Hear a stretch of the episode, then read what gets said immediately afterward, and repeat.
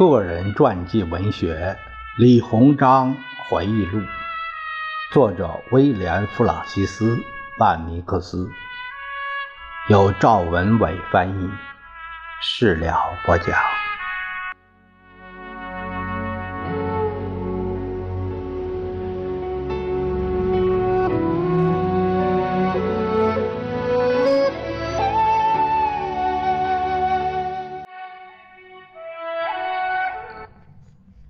我们这一节是最后一节了，说的是这个李鸿章回忆录他的一个后记啊，它的题目是传奇中的传奇。这个由吴小曼，资深媒体人、作家，他写的一个后记。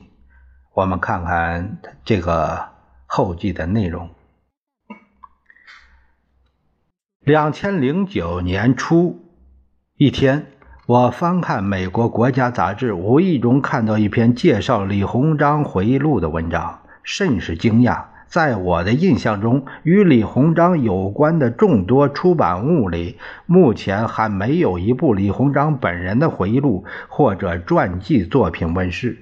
出于好奇，便托朋友从海外捎来霍顿密富林出版社出版的这部李鸿章回忆录。打开一看，已经是第四版。据说一九一三年首版印刷本已经很难从市面上找到了。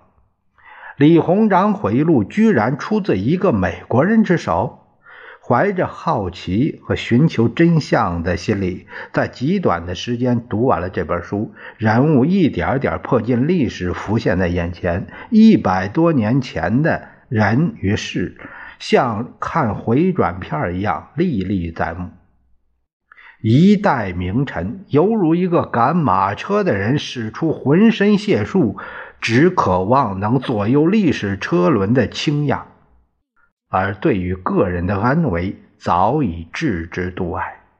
李鸿章是中国历史上最具争议的人物之一，在晚清重臣中，他又是最出类拔萃的一个。虽多次救大清国于危难，却又代表清廷签订了一系列不平等条约，这为后人对他的评说留下一道难题，也给历史留下了层层迷雾。后人写的关于他的传记文章，都难免会落入窠臼。只有梁启超的《李鸿章传》还算公允。他说，他代表了他所在时代的最高成就，却难以超越时代的鸿沟。我们小时候看的有关李鸿章的历史书本中，多是一些脸谱式的描写，或是陷入一种谩骂、谴责，用我们所谓的历史观，把它定在了。卖国贼的耻辱柱上，真真假假，是是非非，缠绕了近一个多世纪。但当我看到曼尼克斯的《李鸿章回忆录》时，眼前突然一亮，于是连夜查阅国内出版的书目，竟然还没有《李鸿章回忆录》中文译本问世。不知是出于当时的政治原因，还是已经被人们遗忘在历史的角落。咨询了几个出版界的朋友，他们也含糊其辞，索性自己查阅资料，越发觉得这本书的中译本有重要的出版价值。《李鸿章回忆录》的作者曼尼克斯是一位战地记者，早年曾参加过古巴战争，在美国有着与海明威一样的声名。一九零零年，作为美国第九步兵团的一名士兵，参加了八国联军的侵华行动。在中国待了不到两年，接触到李鸿章的英文秘书毕德格，并通过他采访到李鸿章本人。据曼尼克斯说，他通过李鸿章的仆人。得到了李鸿章珍藏多年的个人资料和日记，捧卷夜读，发现李鸿章原本就打算写回录，只是后来种种原因并没有写成。曼尼克斯受到启发，在一九一一年回国后，从李鸿章一百六十万字的日记资料中，编辑整理出十七万字的《李鸿章回录》。该书一出版就风靡欧美，多次再版。曼尼克斯也被评为最伟大的历史小说家之一。可就在曼尼克斯声名鹊起之时，《李鸿章回忆录》遭到多方的质疑。最甚者是来自波士顿的杜维德。杜维德在大清海关任职多年，精通中文，与李鸿章关系不浅。1896年，李鸿章访问美国期间，杜维德全程陪同的随行官员。他认为李鸿章访美这一段访美前有一段文字有误，一时间闹得沸沸扬扬。密富林出版社迫于压力，组织了一批专家学者对该书进行调查，得到的结论是：该书是真品，有着非同一般的学术价值和历史价值。事实上，此书未出版之前就在美国《太阳报》连载，引起了不小的轰动，也曾遭到质疑。为了回应这些质疑，密富林出版社。在出版这本书之前，专门邀请柯士达看过这些书稿。柯士达担任过哈里逊总统的国务卿，曾作为李鸿章的英文顾问，参与马关条约的谈判。柯士达看完后认为书中所写内容细节与历史相符，并真实地反映了李鸿章当时的心境。柯尔达还为这书写了序，给予了李鸿章和。李鸿章回忆录高度肯定。在此后的时间里，虽也不时有质疑的声音出现，但丝毫没有改变李鸿章回忆录作为历史畅销书的事实。两千零九年，澳大利亚历史学家薛尔在美国杂志上撰文说：“李鸿章回忆录是历史上最早的伪书，曼尼克斯是最伟大的骗子。”他质疑的理由是，跟随李鸿章多年的英文秘书毕德格曾经保存了大量的李鸿章官方私人的文件，装了整整一大箱。李鸿章去世后，他就一直在撰写李鸿章与他的时代。但毕德格在李鸿章逝世后不久也病逝了，所有文件连箱子在他死后一并失踪。有人怀疑是曼尼克斯拿走了那箱文件，但雪尔认为不可能，因为据说曼尼克斯退伍后，有人在旧金山见过他，也就是说，曼尼克斯在旧金山时，毕德格还没死，也就不可能得到那只箱子。不过这也是个人推论，或者毕德格出于对同胞的信任，早早的把这些珍贵的资料让曼尼克斯带走了呢？我们不得而知，但如果曼尼克斯的创作素材果真来源于这些资料，就不能说这是一部伪书，而是一部相当有史料价值的著作。但遗憾的是，至今也没有发现那只神秘的箱子。有关李鸿章的个人物件也在历史运动中毁掉了，根本无从查考这些日记的真伪。如果说曼尼克斯仅凭想象杜撰就能把历史事件写得这样逼真，本身就是一个奇迹。从日记中我们可以看出，李鸿章早年怀揣着对文学的热爱，做着桂冠诗人的美梦。可时运不济，最后投笔从戎，在镇压太平天国运动中表现出超群的军事才能。后来又得到曾国藩的赏识，可他偏偏生在了晚清这个动荡的年代。曼尼克斯给予了李鸿章充分的理解，并把他放在全球视野下审视他所做的一切，真实记录了他的心境。在那个风雨飘摇的时代。李鸿章在尽一切努力挽救自己的国家。这位走在时代前列的改革家，到后来却走在了改革的背面。他痛恨康有为等逆历史潮流的改革，拼命保驾轻微的朝廷，结果却事与愿违。他终究走不出他的时代，挽救不了已经腐败到骨头的清政府。国家的灾难，却要让个人承担历史的责任，永久背负卖国贼骂名。一个孤独的先行者读来格外让人扼腕。曼尼克斯尤其钦佩李鸿章的外交才能。他出访欧美时，所到西方各国，无不掀起一股李鸿章热。这位大清国头等出使的大臣，太子太傅。文华殿大学士，一等素一博，身材魁梧，仪表堂堂，思维敏捷，手腕高超。西方媒体把他誉为“东方俾斯麦”。即便是在他晚年代表朝廷与法、日、俄等国家签订诸多条约时，也得到对方的尊重，因为他争取到了他所在国家的最高利益。表现出了卓越外交家的智慧，但在国内，他的政敌却不会轻饶他。不仅把挑起战争的罪名给了他，也把卖国的骂名给了他。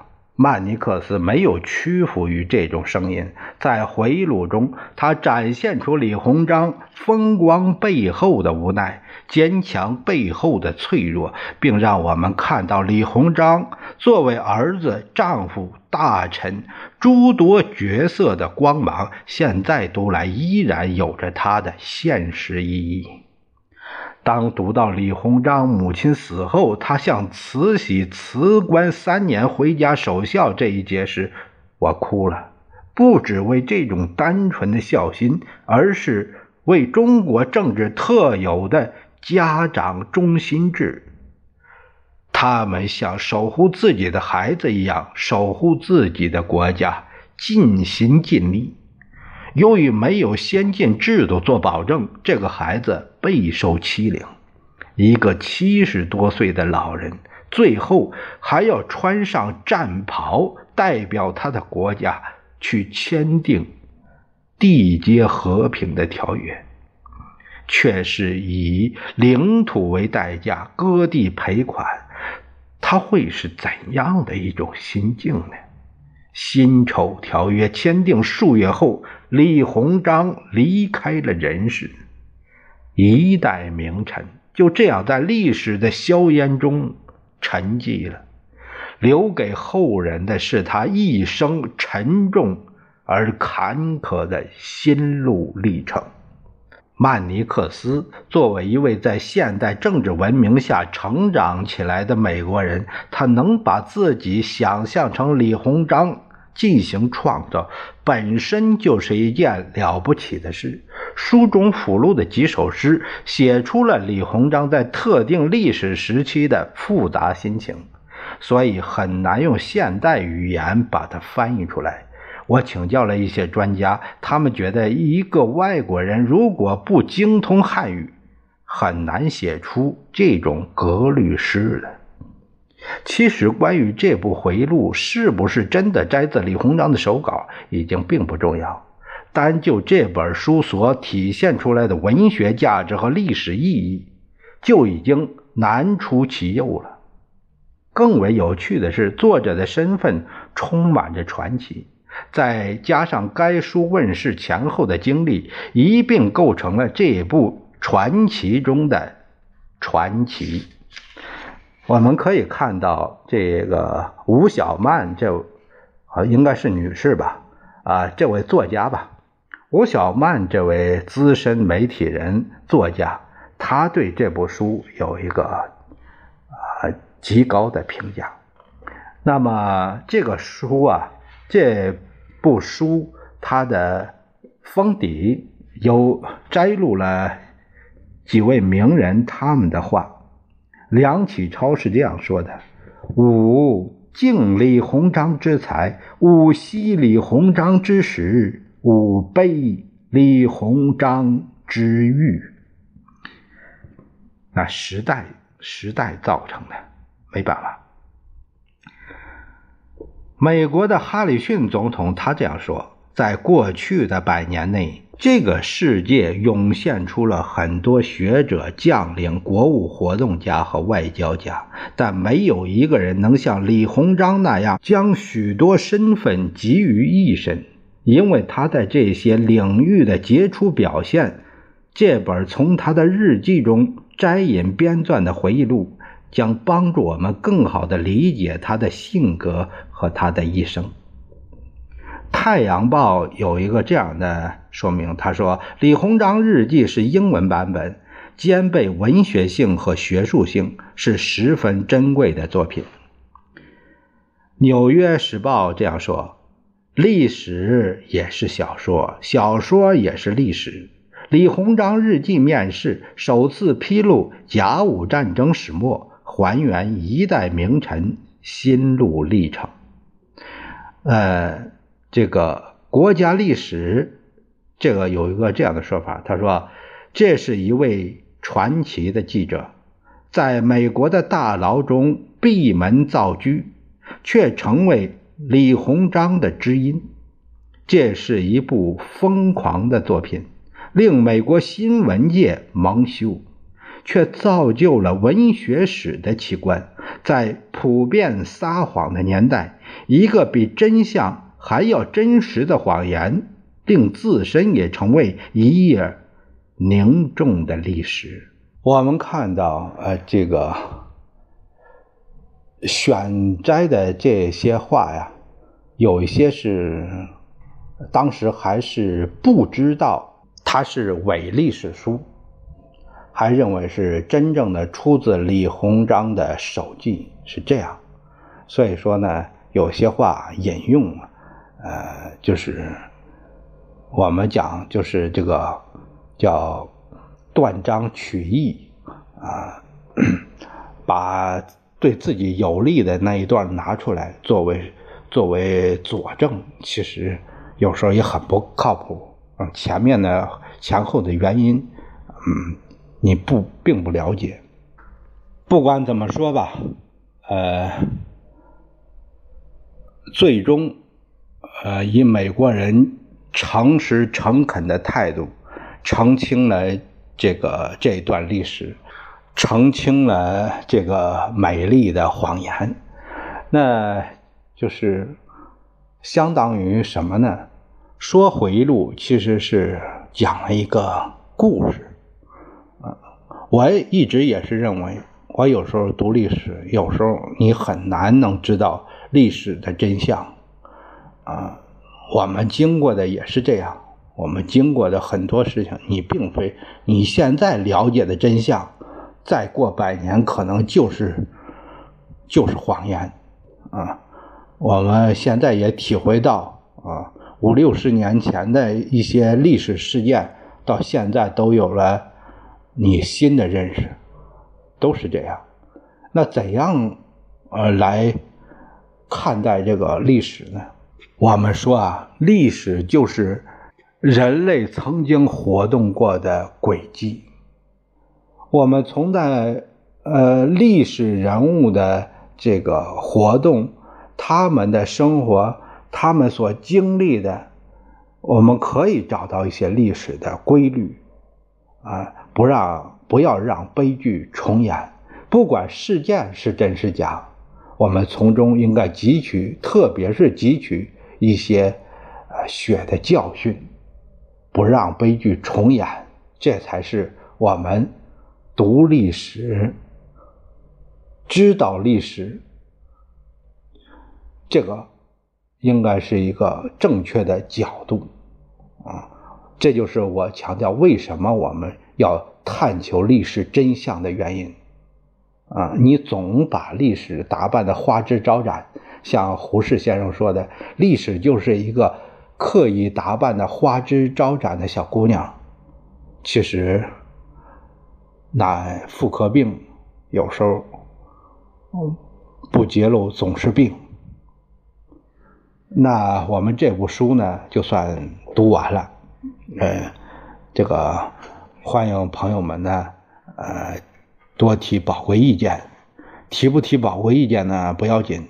多点点赞呢，也算提意见。啊，好好好，啊，我们我还有关于我们中国人写的关于李鸿章传呐什么的，我也有有机会呢，我把这个也给读给朋友们听，啊，想做个比较也可以，不比较呢，我们可以看到那本那一些书里面真正的李鸿章，那。我那本李鸿章可能是是梁启超的作品吧，搞不清了。我到时候呃读的时候再说吧。